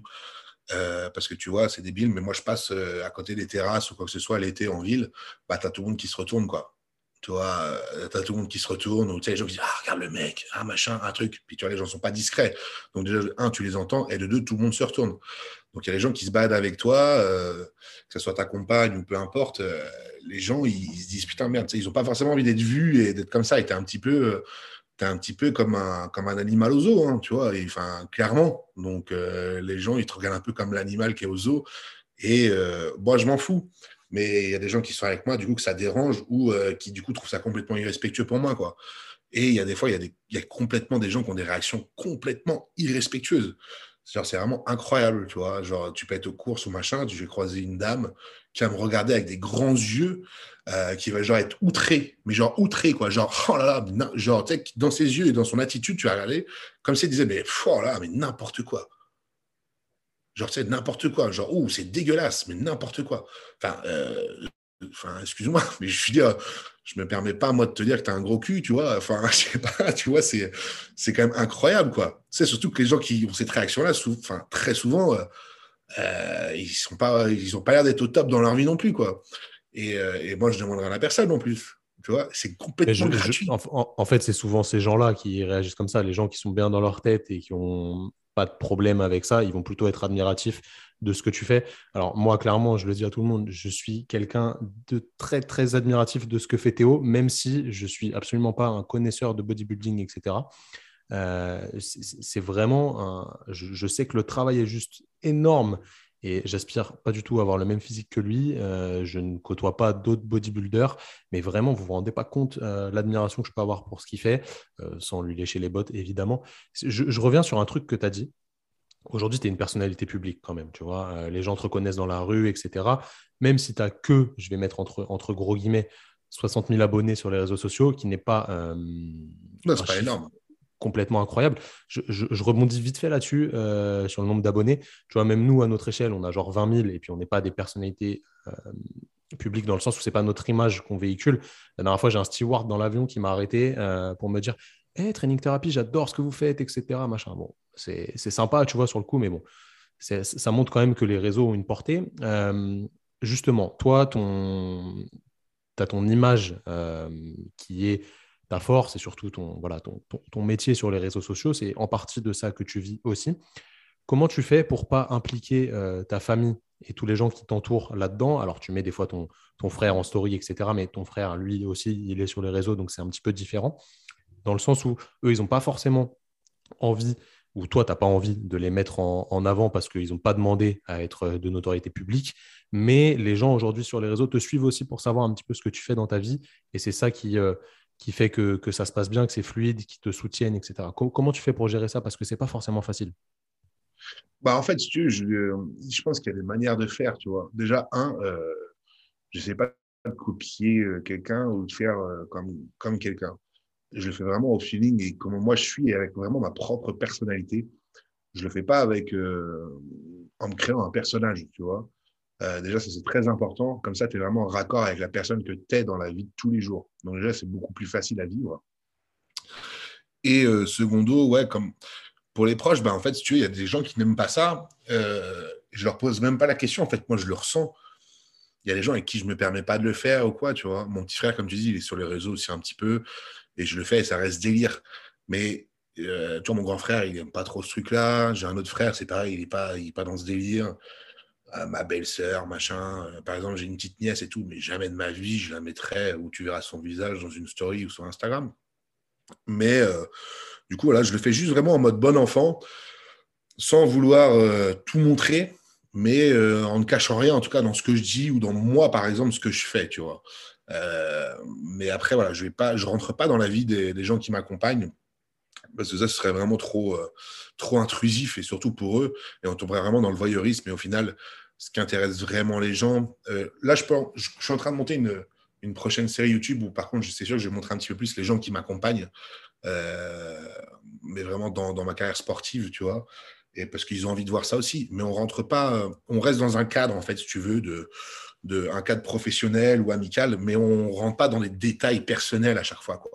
C'est ça, je pense, qui est important. Euh, donc, voilà. Et après, comme tu as dit, ouais, ce n'est pas un chiffre qui est hyper important, mais euh, j'ai un taux d'engagement qui est, vraiment assez élevé. J'ai beaucoup de gens qui me suivent, tu vois. Donc, euh, c'est là où vraiment, en fait, tu vois que tu vois que as de l'impact, parce que tu as, des, as les gens qui sont suivis par même un demi-million de personnes. Et les gens sont incapables de, de, retenir quoi que ce soit d'eux tu vois. En fait, c'est vraiment des panneaux publicitaires où, euh, par exemple, demain, ils vont, ils vont essayer de te vendre quelque chose, ils vont vendre que dalle, tu vois. Je vais être un peu, un peu direct dans ce que je dis ou un peu cru, mais euh, il y a des filles qui ont un million d'abonnés euh, et tout le monde les suit juste pour mater leur cul sur Instagram, tu vois. Mais tu es incapable de me dire quel âge elle a, ce qu'elle fait dans la vie, quoi. Les gens, ils s'en foutent. Ils la suivent juste parce qu'elle est pas mal et que c'est sympa à regarder, tu vois. Mais il y a des gens qui n'ont ils aucun engagement, tu vois. Donc, donc c'est pour ça que je ne suis pas étonné non plus que vous, il y a des personnes qui vous reconnaissent aussi, qui vous disent quelque chose, parce que 20 000 personnes, ça fait pas beaucoup, mais si c'est 20 000 personnes qui sont engagées, ça fait beaucoup. Donc, euh, donc en fait, toute la différence est là, tu vois. Surtout si tu es dans un milieu en particulier où évidemment, euh, vous, euh, pareil, dans, le milieu de la, de la, de réathlétisation, de la remise en forme, etc., et ben évidemment, dès que tu vas avoir affaire à, à ce milieu-là, vous allez être reconnu, tu vois. Comme moi, dès que je vais avoir affaire à aller dans une salle ou d'être dans un milieu justement qui touche à la musculation, je vais forcément être reconnu, quoi.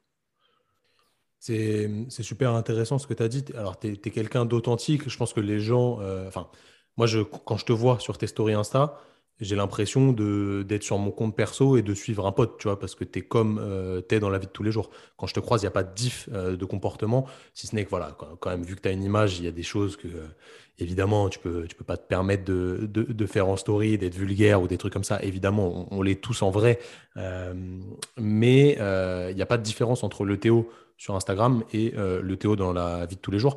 Si vous êtes, si vous n'êtes pas en voiture en écoutant ce podcast, d'ailleurs, je vous invite ça commence à être long, mais c'est toujours intéressant quand c'est long. À suivre Théo sur les réseaux. Euh, Théo Le Guerrier, tout simplement. Pas de point, pas de tirer du bas, rien. Arrobas Théo Le Guerrier sur Instagram. Sur YouTube, vous allez trouver, trouver sa chaîne aussi. Donc je disais, tu es quelqu'un de, très authentique. Euh, on va, on, c'est pas un sujet tabou entre nous et c'est un sujet tabou pour, euh, pour personne. On va pas se mentir, actuellement, on n'atteint pas ton physique en mangeant du blanc de poulet euh, quatre fois par jour.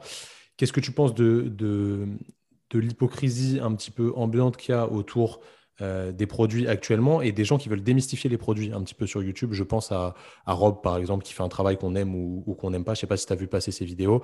Euh, Qu'est-ce que tu penses de tout ça, de, de la bêtise un petit peu des gens autour de ça, dans le sens où il y a encore euh, des, des pratiquants qui pensent que ton physique est atteignable en s'entraînant sept fois par semaine et en, mangeant euh, flocons d'avoine euh, blanc de poulet.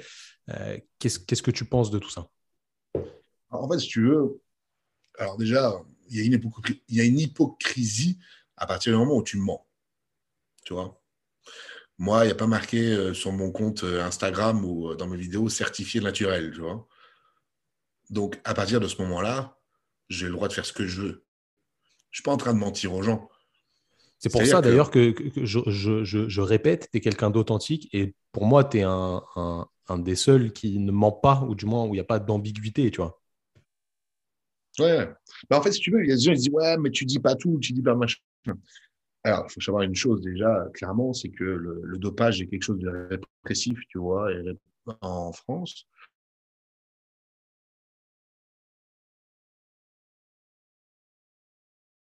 C'est quelque chose dit on et, euh, et comment dirais-je euh, est répressif par la répréhensible par la loi.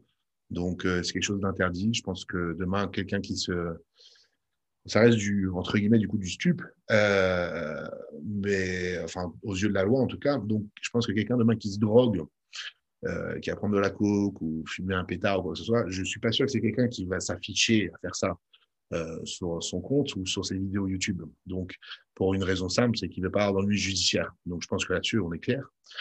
Donc, voilà, tout simplement, c'est la raison principale pourquoi les gens ne communiquent pas là-dessus. Maintenant, effectivement, euh, s'en servir pour, euh, pour en faire quelque chose de lucratif, à dire effectivement, j'utilise tel ou tel complément de ma propre marque et je suis comme ça et je suis 100% naturel, mais grâce à ça, j'y arrive. Là, effectivement, c'est un peu prendre les gens pour des cons, tu vois.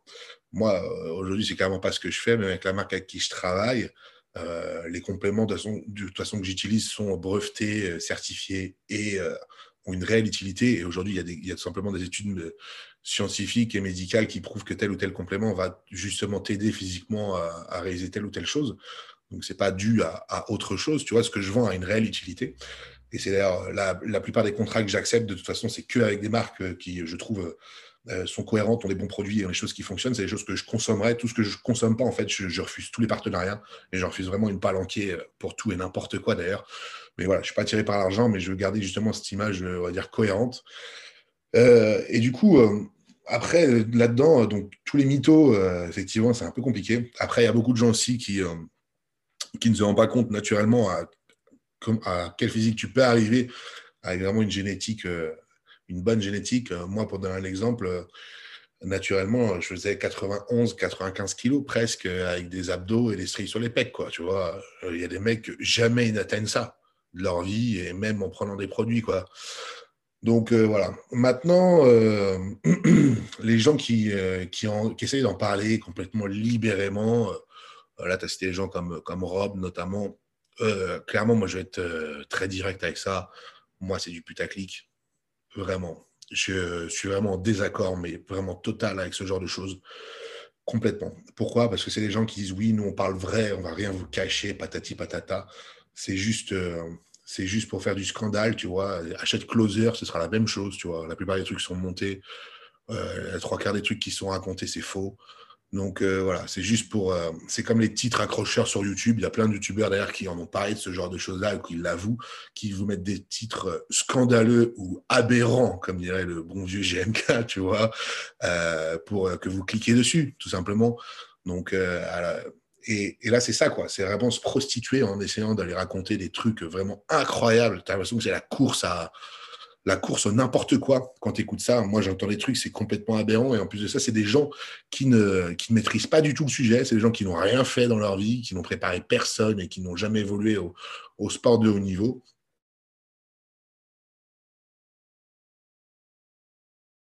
Et en revanche, le buzz. Eux, ils sont pas là pour, euh, ils sont pas là pour, euh, pour comment dirais-je, pour sauver des gens. Ils sont là pour prendre de l'oseille. Et euh, Bon, c'est un jour, j'en parlerai si, si je suis confronté à ces histoires, mais bref, moi j'ai déjà eu des relations avec ces gens qui avaient ces chaînes-là, et euh, ils m'ont écrit noir sur blanc qu'ils faisaient ça pour l'oseille. Donc, euh, c'est assez incroyable, tu vois. Et, euh, et comme on dirait, je pense qu'en fait, c'est du, c'est donner à manger à tous les jeunes un peu faibles, tu vois, parce que malheureusement, tout le monde n'a pas la même cogite et, la même force mentale et tout simplement pas la même intelligence. Et c'est triste, tu vois. Mais voilà, on n'est pas tous éveillés au même niveau et au, même stade de notre vie. Et tu as des mecs à 17, 18 ans, 20 ans, ils vont écouter toutes ces chaînes-là et ils vont aller faire pareil.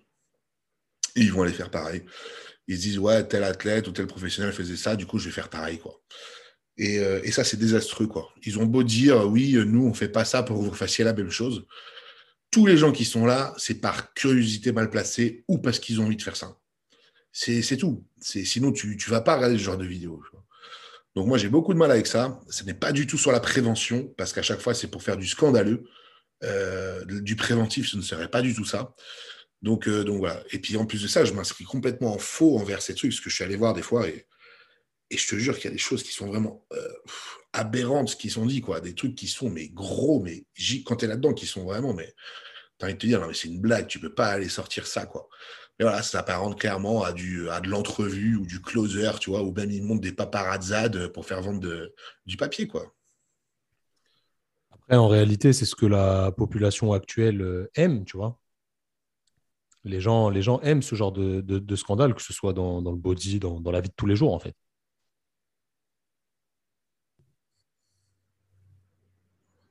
Ouais, ouais. Non, mais c'est clair. Mais euh, c'est comme euh, demain, une, Kardashian euh, qui a commencé à se faire connaître en mettant une sextape, quoi. Tu vois, on est au même niveau, quoi.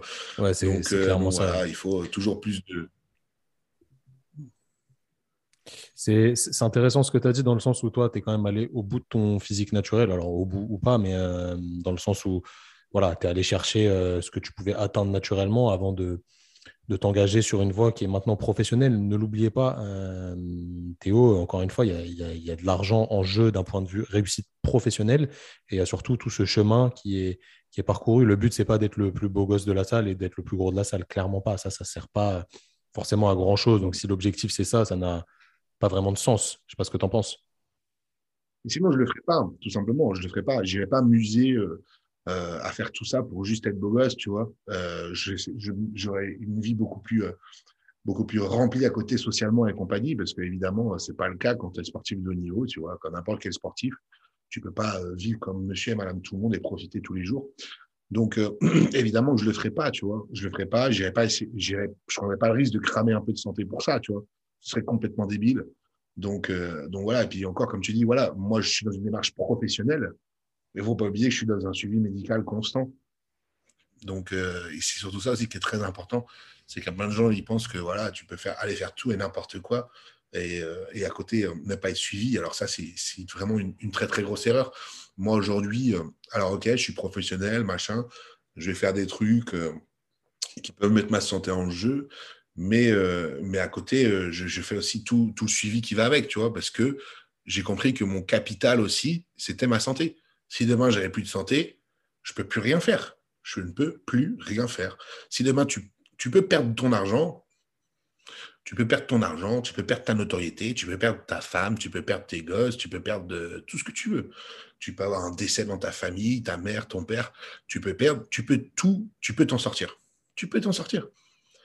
Tu peux t'en sortir. Demain, tu perds ta baraque, ton oseille. Moi, ça m'est déjà arrivé. Eh ben, euh, demain, tu peux t'en sortir. Parce que, ok, tu repars à zéro, c'est dur, ça fait chier, mais tu y arrives. Sauf que demain, si tu perds la santé, eh ben, tu peux rien faire. Tu peux plus rien faire.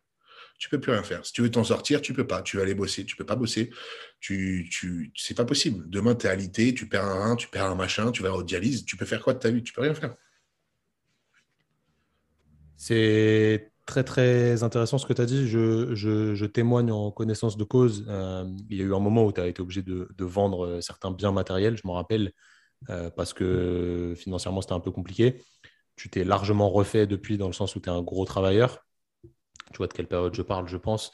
Euh, la dernière fois, je t'ai vu arriver avec une nouvelle belle voiture et c'était très inspirant, encore une fois, dans le sens où on peut toujours se refaire et ce n'est qu'une question de, de, travail et de rigueur. Qu'est-ce que Qu'est-ce qui t'anime au fond de toi? En vrai, on en a parlé tout à l'heure, la compétition, etc le process pour euh, engranger de l'expérience, acquérir des choses, vivre des choses différentes. Qu'est-ce qui fait qu'en vrai de vrai, tu te mets euh, cette déterre tous les jours à suivre ta diète, à avoir tes objectifs en ligne de mire, t'entraîner, te faire mal à la salle, etc. Qu'est-ce qui fait tout ça? Bah, euh, Déjà, pour moi, c'est tout ça, c'est une façon aussi d'être libre. Moi, quelque part, avec tout ça, j'achète ma liberté, tu vois. Parce que du coup, je suis à mon compte et je fais ce que je veux je fais ce que je veux de ma vie. Si demain je veux aller à Milan, si demain je veux aller à Miami, j'y vais. quoi. Euh, aujourd'hui, euh, dans une vie euh, entre guillemets lambda, dans ton travail, tu peux pas faire ça. Tu vois. Moi, je peux le faire. Donc déjà, un, j'achète ma liberté en faisant tout ça. Et de deux, là, c'est vraiment, avec, je vais parler de ça vraiment avec le regard d'enfant. en fait, je vis dans un film. Tu vois? Et moi, je vis dans un film donc, euh, émotions, en fait. Des émotions, dans, que ce soit, comme tu disais, dans la gloire, après, même dans, dans, euh, dans quand etc. C'est des émotions. Quand tu regardes un film, tu as envie d'en prendre plein la gueule, tu vois. Et moi, dans ma vie, j'ai envie d'en prendre plein la gueule. J'ai envie de. J'ai envie effectivement de vivre des moments extraordinaires, comme vivre des moments tristes, comme ça, parce que l'un ne va pas sans l'autre. Il hein. faut savoir que c'est quand même un, un, équilibre, tu vois. Donc, euh, donc, tout simplement pour tout ça, pour me sentir vivant et profiter de ma vie à 1000%. Je veux la vivre à 1000%. Donc, euh, donc voilà, je, en fait, je, ne me fixe aucune limite, tu vois. Si demain, euh, je me dis, putain, ouais, euh, j'aimerais trop aller dans ce pays-là ou dans ce machin, bah, je vais tout faire pour y aller. Si demain, plus tard, j'ai projet aussi de me payer une Ferrari, je vais faire en sorte de m'en payer une, tu vois. Et je vais pas me dire c'est incroyable ou n'importe quoi, tu rêves. Non, non, non. J'ai envie de vivre un peu dans un film, tu vois. Et du coup, bah, je, je dirige ma vie comme ça. Et puisqu'à côté, en plus, tu fais énormément de rencontres. Et comme je disais tout à l'heure, c'est des aventures humaines, tu vois tout ce que je fais, tout ce que je vis, euh, toutes les récompenses euh, et les réussites que je peux avoir, je les partage avec certaines personnes, tu vois. Et euh, ça, c'est incroyable, tu vois, parce qu'on tu te bats avec, avec d'autres gens et eux aussi suivent ce parcours-là où on, comment dirais-je, où, on investi là-dedans, où on y a mis quelque chose. Et du coup, tu vis des moments, des moments inoubliables, tu vois. C'est clairement vrai ce que tu as dit. alors, tout, tout ça, c'est c'est bien. Euh, la, liberté aujourd'hui, euh, heureusement ou malheureusement, elle s'achète forcément avec euh, de l'argent. Si tu n'as pas d'argent, c'est compliqué de vivre la vie que tu rêves d'avoir et de vivre dans un film, comme tu l'as dit. Est-ce que tu vis vraiment au jour le jour avec tout ça? Genre, tu fais de l'oseille maintenant et t'en profites, etc. Tu dis, je veux aller à Milan, machin, je, je veux faire ci, je veux faire ça, je le fais. Oui, en quelque sorte, je sais que oui, mais est-ce que tu as mis des choses en place d'un point de vue finances euh, et vie personnelle surtout, euh, de, de, côté Est-ce que tu as mis des choses en place pour assurer le futur ou pas spécialement? Si, bah, si, si, complètement, parce que comme on, est passé, on est passé un peu vite sur ce truc-là, mais c'est vrai que j'ai eu un moment un peu compliqué dans ma vie où, malheureusement euh, j'ai fait confiance à, à, de mauvaises personnes, on va dire, tout simplement. Donc, je me suis retrouvé avec des sponsors avec qui il aurait mieux pas fallu que je sois et, et qui ont eu des affaires judiciaires, du coup, qui m'ont entraîné dans, avec eux, alors que je n'avais strictement rien à voir. Mais bon, quand tu, euh, quand tu signes avec des gens, euh, bah, des fois, euh, du coup, ça t'implique avec eux dans, aussi dans, dans, quand ils tombent. Et je me suis retrouvé dans une situation très compliquée. Donc, euh, faire euh, même aller du coup en garde à lui avec ces gens-là, etc., dormir en prison, faire des trucs du coup incroyables. Encore une fois de plus, ta vie est un film, tu vois. Et, euh, comment dirais-je, et, repartir de là-bas avec, avec rien en poche, tu vois. parce que c'est vraiment ce qui s'est passé à ce moment-là dans ma vie. J'ai redémarré avec juste la monnaie que j'avais dans ma poche, tu vois. j'avais une carte bleue dans mon portefeuille, mais il n'y avait plus rien dessus. Euh, plus rien sur mes épargnes, plus rien nulle part.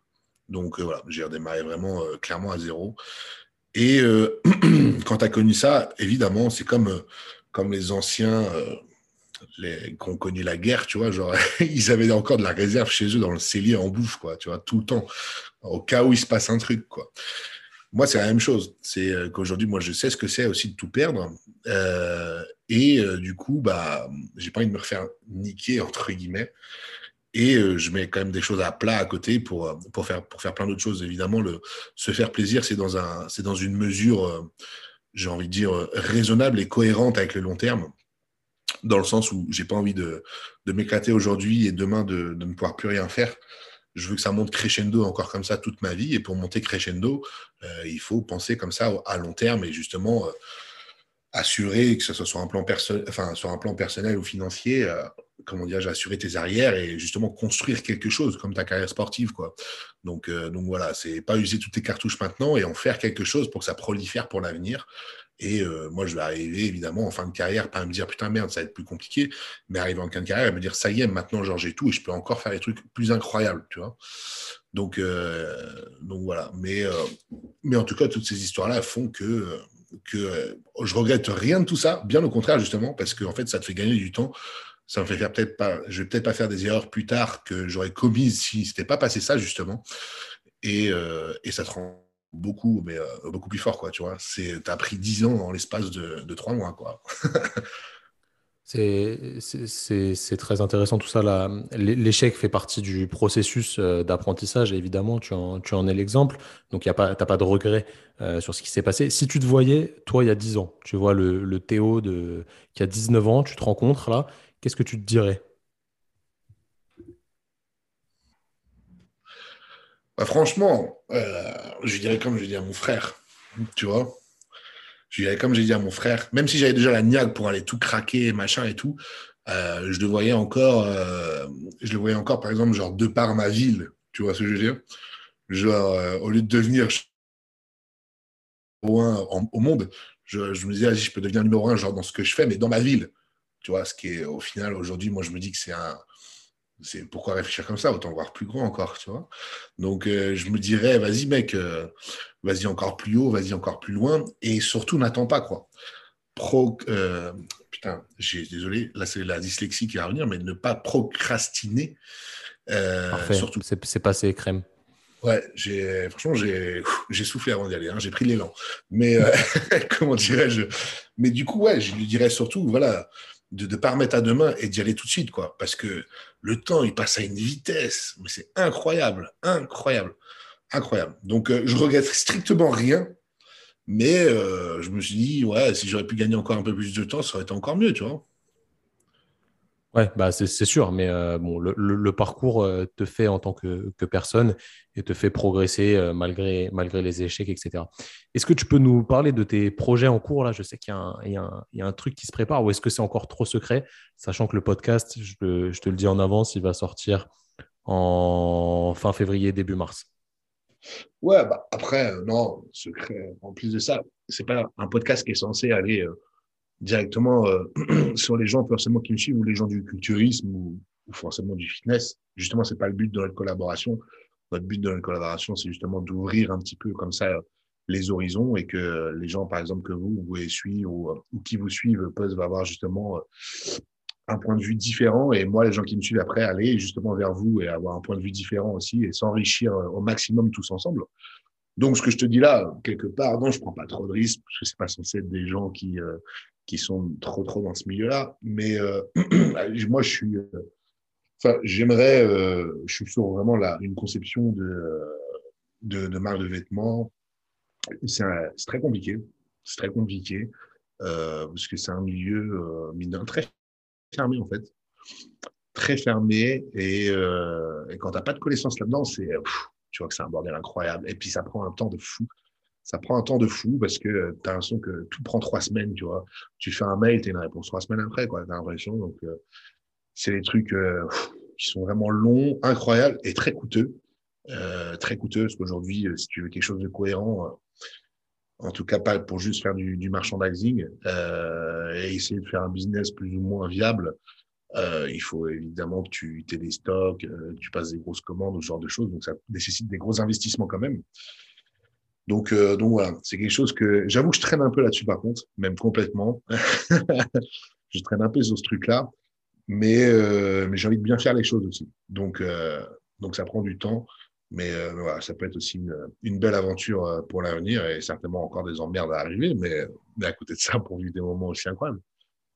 Ouais, c'est encore une autre expérience, tu vois. C'est les restaurants, les bars de nuit, le culturisme, tout, maintenant le, le textile, etc. Ça te donne plein d'expériences différentes. Tu disais au début euh, que tu aurais aimé faire tous les métiers du monde. Bah, tu vois, petit à petit, tu t'en rapproches, même si c'est impossible. Euh, toujours des expériences différentes, quoi.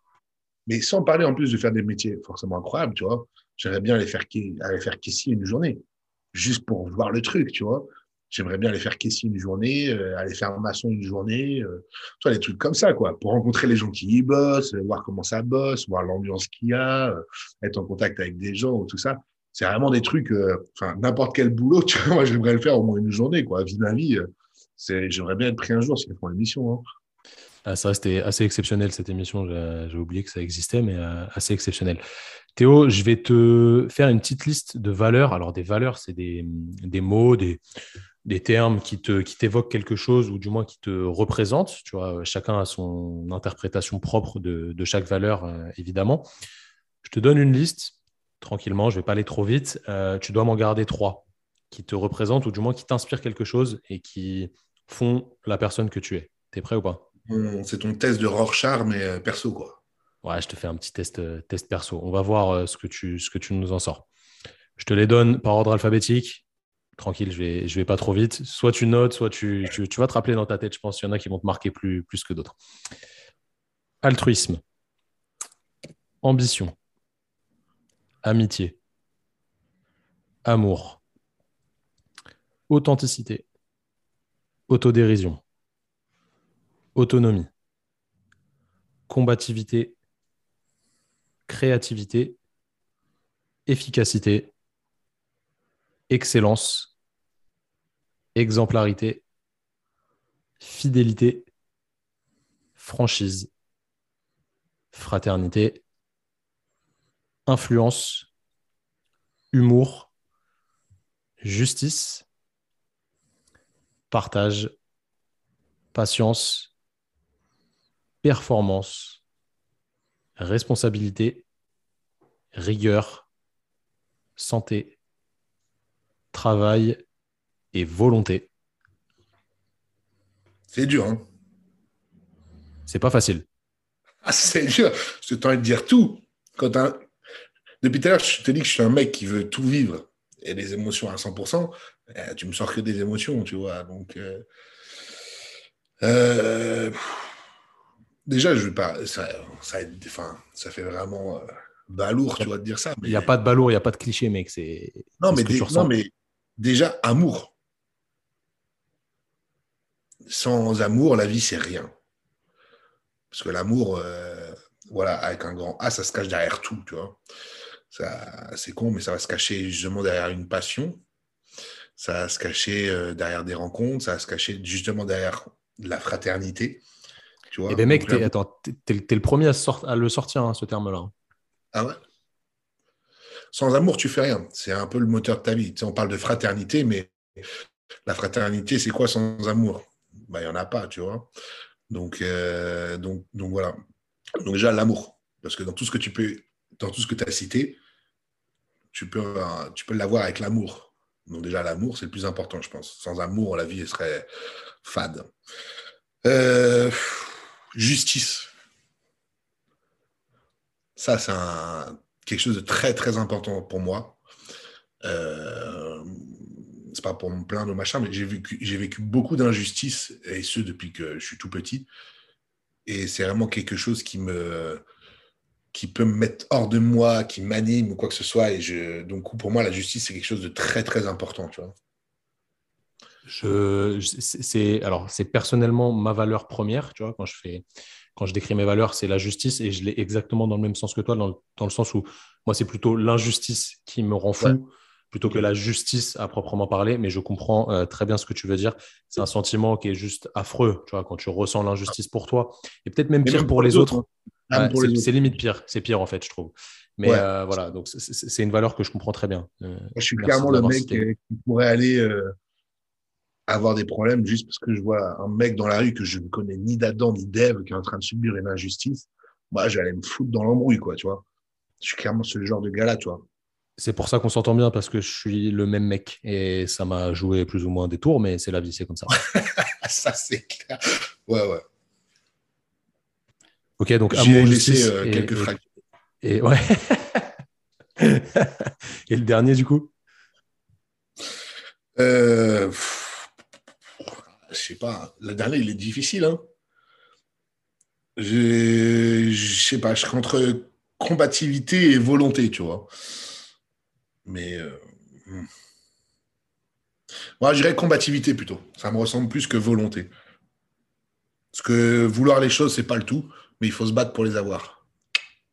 C'est très bien dit ça. Pour, euh, pour finir là-dessus, c'est très fort. Théo, si euh, je te demande de, de réfléchir autour euh, du monde et de la direction qu'il prend pour finir un petit peu ce, podcast. Alors, on ne va pas parler du coronavirus, etc. Ça, on n'en a rien à foutre.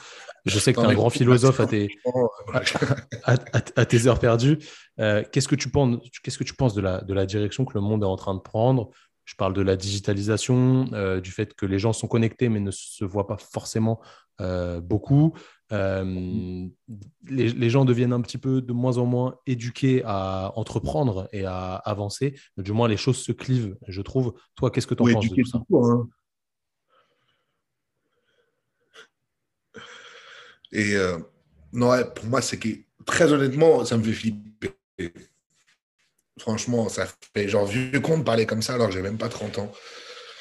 Mais euh, très honnêtement, ça me fait flipper. Euh, je pense qu'on est la dernière génération qui est à même de faire le distinguo avec euh, les réseaux sociaux, la vraie vie et, et ce qu'il faut vraiment faire et les et les valeurs entre, entre guillemets initiales, tu vois.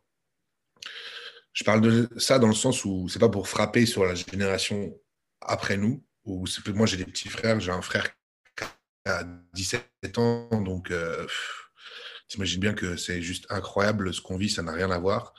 Mais c'est pas pour leur taper dessus, parce que quelque part, en fait, euh, je peux pas leur en vouloir.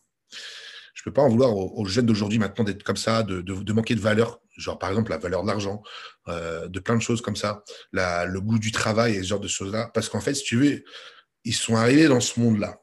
Ils sont arrivés dans un monde qui était déjà comme ça, euh, ultra digitalisé, avec où tous les gens qui sont mis en avant, euh, tu sais pas ce qu'ils ont fait dans leur vie, mais ils ont réussi, tu sais même pas pourquoi. Et, euh, juste l'impression qu'ils vivent leur meilleure vie, comme s'ils avaient gagné au, loto et qu'ils étaient en vacances toute l'année, tu vois. Euh, comment tu veux expliquer à un gamin de 14 ans qui est en cours, qui déjà se fait chier à l'école, euh, on lui dit putain mec, t'es pas bon à l'école, faudrait que tu ailles faire boulanger ou je sais pas quoi, ou mécanicien.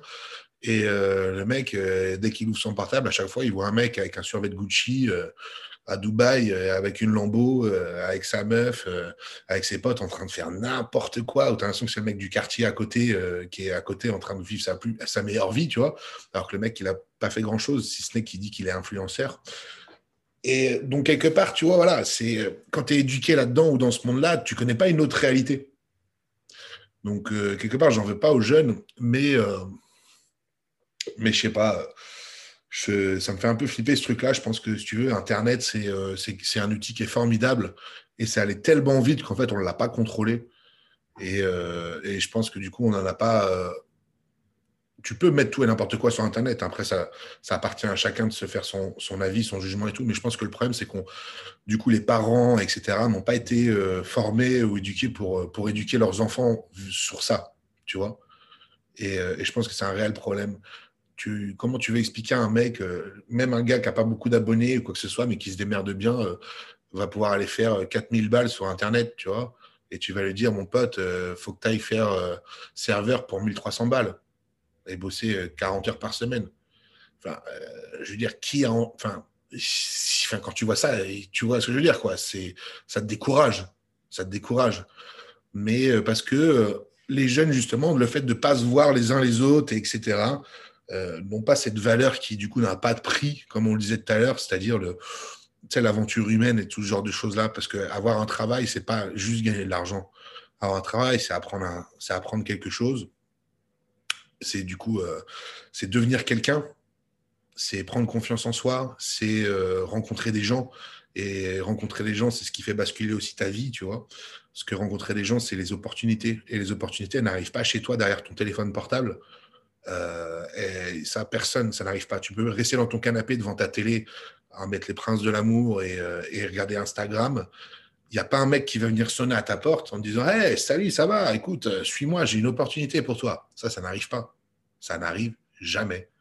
Soit tu crées quelque chose par toi-même, soit il faut que tu t'ouvres au monde pour le faire. Et pour ça, il faut se bouger le cul, il faut justement aller faire des rencontres et plein de choses. C'est ce que j'expliquais notamment à mon petit frère Enzo, qu'on a parlé tout à l'heure, qui est préparateur physique dans le milieu du football. C'est très compliqué, c'est un milieu qui est très fermé aussi, où il faut, connaître, des gens, il faut un réseau. Je lui dis, mais euh, va faire des stages gratos. Balek, en fait, tu vois. Plus tu sors, plus tu rencontres de monde, plus tu auras de chances de tomber sur quelqu'un qui connaît un tel ou qui te fera rentrer quelque part.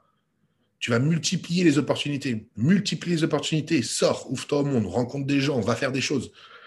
Et le problème, c'est qu'aujourd'hui, il n'y a rien qui encourage les jeunes à ça, tu vois. Et je ne sais pas si quelqu'un leur dit, quoi.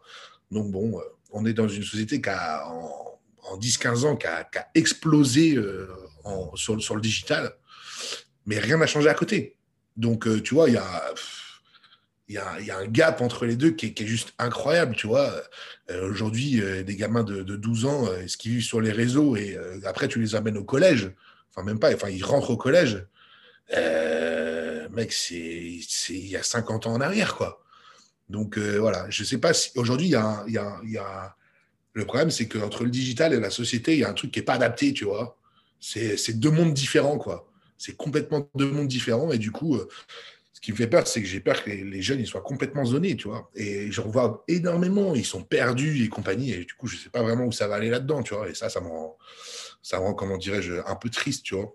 Ce qui me rend triste, c'est pas que les gens fassent des choses que moi, j'apprécie pas, tu vois. C'est comme si tu vois, euh, tu, regardes les, mecs qui marchent aujourd'hui en musique ou quoi que ce soit, ou tu sais, genre des maîtres Gims, des machins, des mecs euh, populaires, toi, tu kiffes pas du tout ce qu'ils font, tu vois. Moi, je m'en tape, tu vois. Les gens, ils font ce qu'ils veulent, comme les jeunes, ils ont envie de faire influenceur ou quoi que ce soit. Le problème, ce qui m'attriste, c'est que je vois que les gens sont perdus, ils ne font rien. C'est ça, en fait, le problème. Et ça, ça me fait flipper, tu vois. Donc, euh, bon. Triste analyse hein, que j'ai là. Hein. C'est une analyse objective, c'est ton analyse, je la, comprends, je la, partage. Les amis, le, le monde euh, actuel, il est très digitalisé, mais l'être humain reste le même en soi. L'être humain n'a pas changé. Et il y aura toujours des personnes qui font les choses et des personnes qui regardent les autres faire les choses. Théo est un exemple euh, de travail et de détermination à toujours vouloir rebondir, à faire plus de choses, à avancer personnellement, professionnellement, sportivement. Tout ça, ça se joint. C'était un plaisir de discuter avec toi, Théo. Je pense que ce podcast va euh, motiver un nombre de personnes assez incroyables qui ne sont pas forcément dans ton univers. Donc, merci encore une fois d'être venu. Pour retrouver Théo, on l'a dit tout à l'heure, mais Instagram, Théo Le Guerrier, sa chaîne YouTube. Suivez-le. Euh, la notoriété est quand même assez importante. Aujourd'hui, à l'ère du digital, c'est important d'avoir des abonnés. Euh, malheureusement, ça fait partie du jeu. Donc, euh, suivez-le. Vous allez voir, il transmet que des, que des good vibes, que de la détermination, etc. Merci encore, Théo. C'était super cool. Ah, merci à toi. Hein. Et merci à tous les gens qui vont écouter ce podcast. Ce podcast, pardon. Podcast, c'est pas facile à dire. C'est pas facile à dire. Les amis, on se retrouve la semaine prochaine euh, pour un nouvel épisode. Merci encore à Théo et merci à vous d'avoir écouté jusqu'au bout. Salut tout le monde.